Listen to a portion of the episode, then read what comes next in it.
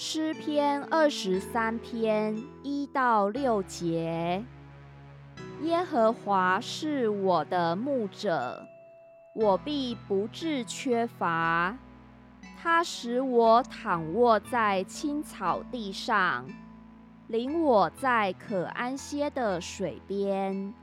他使我的灵魂苏醒，为自己的名引导我走义路。我虽然行过死荫的幽谷，也不怕遭害，因为你与我同在。你的杖、你的竿都安慰我。在我敌人面前，你为我摆设宴席，你用油膏了我的头，使我的福杯满溢。我一生一世必有恩惠慈爱随着我，我且要住在耶和华的殿中，直到永远。